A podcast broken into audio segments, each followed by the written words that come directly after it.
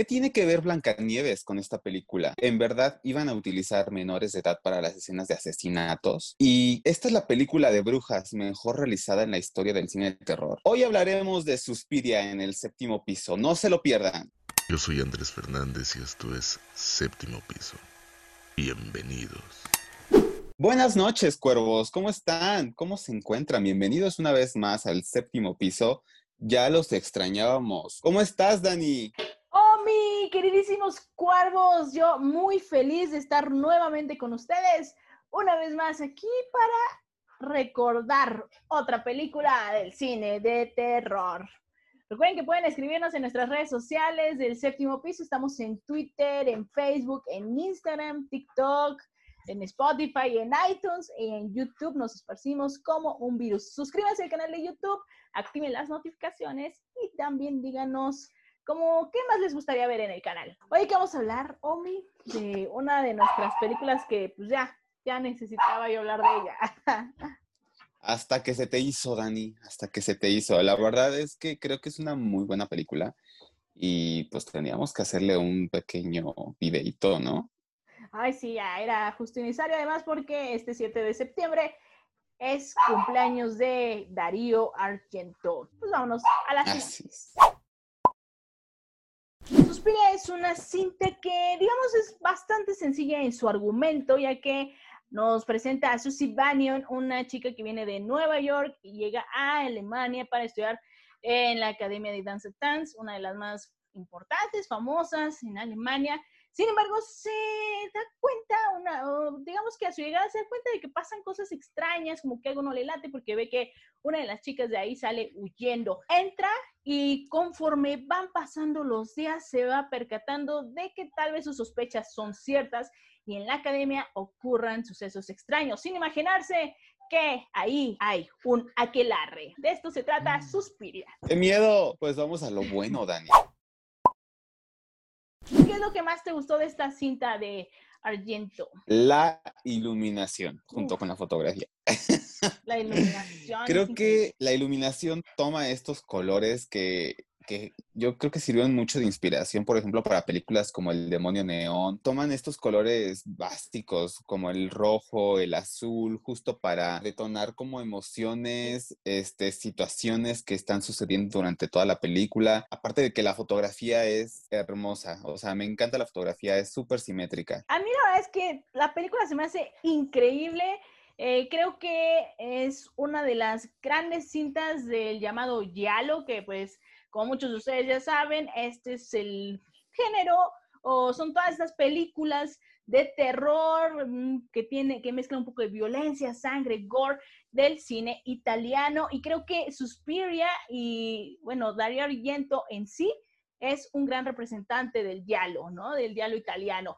La música de Golem es asombrosa, que va increíble, o sea, está ad hoc con, el, con los colores, tal como lo decías.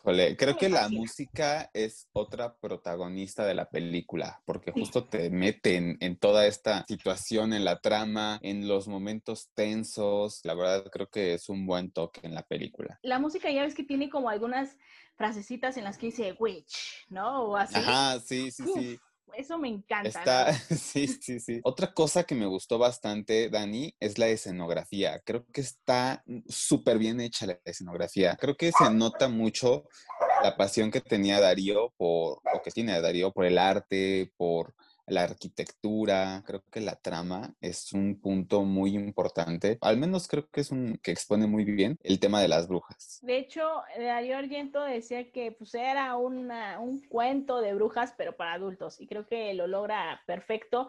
Y otra cosa que me gustó bastante fueron las muertes. Empieza con una, bueno, con dos, que están cañonas. Sí, pero y que no te la esperas, ¿no? Que cómo vaya a ser cada una. Aquí son diferentes. Yo con eso tengo todos mis puntos positivos, que es la música, el guion, la fotografía, la iluminación e incluso la protagonista en Susie Van. Y entonces es momento de... Los malos.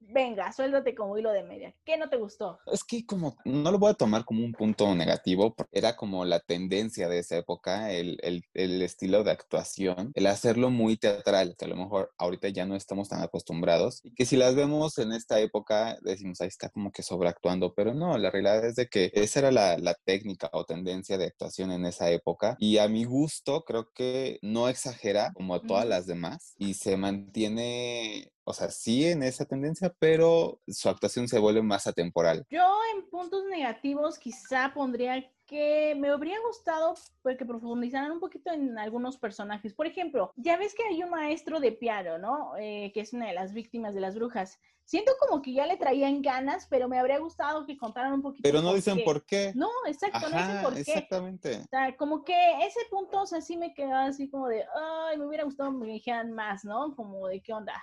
Pero, por ejemplo, en el remake sí lo hacen. En Eso el es lo que me remake gusta, sí te dan fundamentos, sí te dicen, ah, este me lo voy a echar porque anda de chismoso o anda de curioso. Ya para terminar mis puntos negativos, em, la primera vez que yo la vi, sí se me llevó a ser un poquito tediosa, muy leve. Exactamente. La verdad es que en general es una muy buena película. A los datos curiosos, Dani. Vámonos. Darío Argento se inspiró para esta historia en varias cosas, ¿no? Una es en Suspiria de Profundis, en una anécdota que le iba a decir su, la, su ex suegra, de pequeña, de más joven, iba a tomar clases a una escuela de piano, pero que en esa escuela de pianistas pues en realidad practicaban magia negra, ¿no? Brujería. Y otro fundamento fue justamente Blanca Nieves y los siete enanos. Y pues bueno, ya que estamos hablando de la historia, de cómo fue creada, Darío Argento inicialmente tenía la idea, o sea, había escrito la historia para que fuera protagonizada por niños de entre 10, 12 años. Sin embargo, su papá, Salvatore Argento, quien también es productor de la cinta, le dijo que no, eh, que las escenas eran muy violentas, que era muy sangriento, y que la verdad para esa época iba a generar demasiada polémica, controversia y probablemente era difícil que Censura. le dieran, ah, sí, censura y probablemente les iba a costar más trabajo que autorizaran, pues ya sabes, los padres, ¿no? Y justo ahora que mencionas este punto, al momento de hacer la transición a mujeres ya de como 20 años, no hizo ni, hay muchos cambios en cuanto a, a, la, a la manera de pensar y actuar de las protagonistas. Entonces, podemos ver en algunas escenas que tienen comportamientos muy infantiles, sumado a que puso todos los picaportes más arriba de las puertas para que dieran esta ilusión de que fueran como niñas más pequeñas. Otro dato que tengo, Dani, es que Elena Marcos fue interpretada por una prostituta de 90 años, pero no aparece su nombre en los créditos finales. Bueno, pues otro punto es justamente, eh, ya que hablamos de, pues digamos, el elenco, eh, Susie Bannion es interpretada por Jessica Harper. Y esto fue porque Darío Argento la vio, eh, como hace rato comentabas tú en la actuación, eh, la vio justamente en una obra teatral, en musical, le gustó demasiado y pues le mandó la propuesta. Obviamente ella, pues tras leer el guion y todo, aceptó que bueno. Y hablando de Jessica Harper y del remake que hemos también estado mencionando, ella también sale en el remake de Suspiria. Ya que estamos hablando de los protagonistas, pues justo te digo que Joan Bennett, que es la que interpreta a Madame Blanc, fue su última película. Con esta se retiró. Y la verdad es que lo hizo muy bien, ¿eh? Digo, Uf, o sea, lo hizo súper bien, súper bien. increíble. Y pues ahora pasemos tantito a la música que es de Golem, ¿no? Eh, además de que es de la hizo Golem, también tiene toques de Argento, él también puso parte de su talento para la música. Esta idea le surgió tras escuchar eh, una ópera en donde escuchó un instrumento llamado buzuki, que es como una guitarrita, unas cuerdas, y no sé si vas a oír en la música en, el, en la banda sonora algunas como cuerdas gruesas, eh, bueno, pues de ahí viene la, es del buzuki, que este argento, pues se le hizo un muy buen instrumento y diferente para Oye, pues quedó estar incluido. sí. apenas. ¿Qué te parece si reescribiremos el final o nos quedamos así tal cual? Pues mi final ya lo, mi final ideal ya lo reescribieron. Era el de Suspiria de Luca Guadagnino. Es que yo también creo lo mismo, Dani. Creo que el final, o sea, mira, la, la película está súper bien hecha. Y ustedes, pues suscríbanse al canal, díganos qué les han parecido las mesas negras, los reviews, de qué les gustaría que platiquemos. platiquemos. Esto es todo por hoy, mi querido Omi. Vámonos a la que larre.